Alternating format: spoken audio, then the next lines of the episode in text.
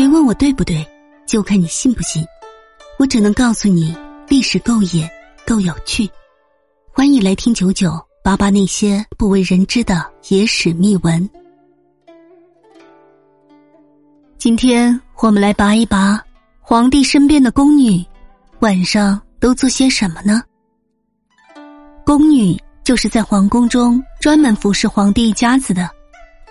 汉朝刚刚建立的时候。整个皇宫只有十几个宫女，但是到了唐玄宗时期，数量已经高达四万多人。这其中不乏一些被皇帝看中，然后跃升为嫔妃的，比如明朝的万历皇帝，他的生母就是宫女出生。但皇宫中毕竟只有这么一个男人，能被皇帝看上或者临幸的几率就跟买彩票差不多，所以。绝大多数宫女只能在深宫中过着与世隔绝的生活。不过，毕竟长夜漫漫，那些宫女们到了晚上是怎么消磨时间的呢？也许有朋友会说，宫女是底层杂役，怎么会有空闲时间呢？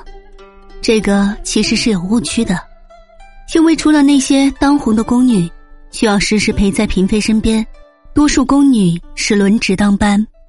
有的可能三天一次，有的可能五天一次，而且宫女并不是皇宫中地位最低的群体，像一些重体力活，通常都是由女杂役来完成。她们都是犯重犯的大臣妻女，或者是战争俘虏的女性。所以到了晚上，宫女就会找一些娱乐项目。第一种就是玩牌，千万别惊讶，这是真的。当然，那个时候肯定是没有扑克牌，玩麻将就更不可能。宫女们玩的牌叫做马吊，其实跟扑克牌非常像，也是每人发若干张纸牌，每一张纸牌区分图案和花色。第二种是玩乐器，比如刘邦宠妃戚夫人，她有一个叫做贾佩兰的贴身宫女，她就特别擅长吹管弦乐器。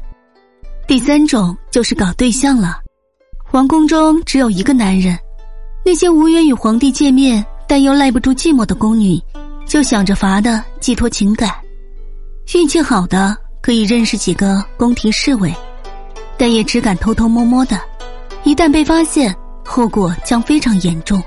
说完宫女的休闲活动，还是顺便说一下宫女严禁做的几件事情。第一件事。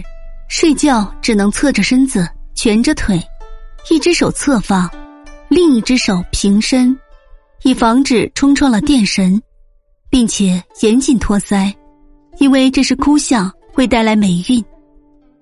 第二件事是不准吃韭菜、葱、蒜，以防带有脏味冒犯皇帝。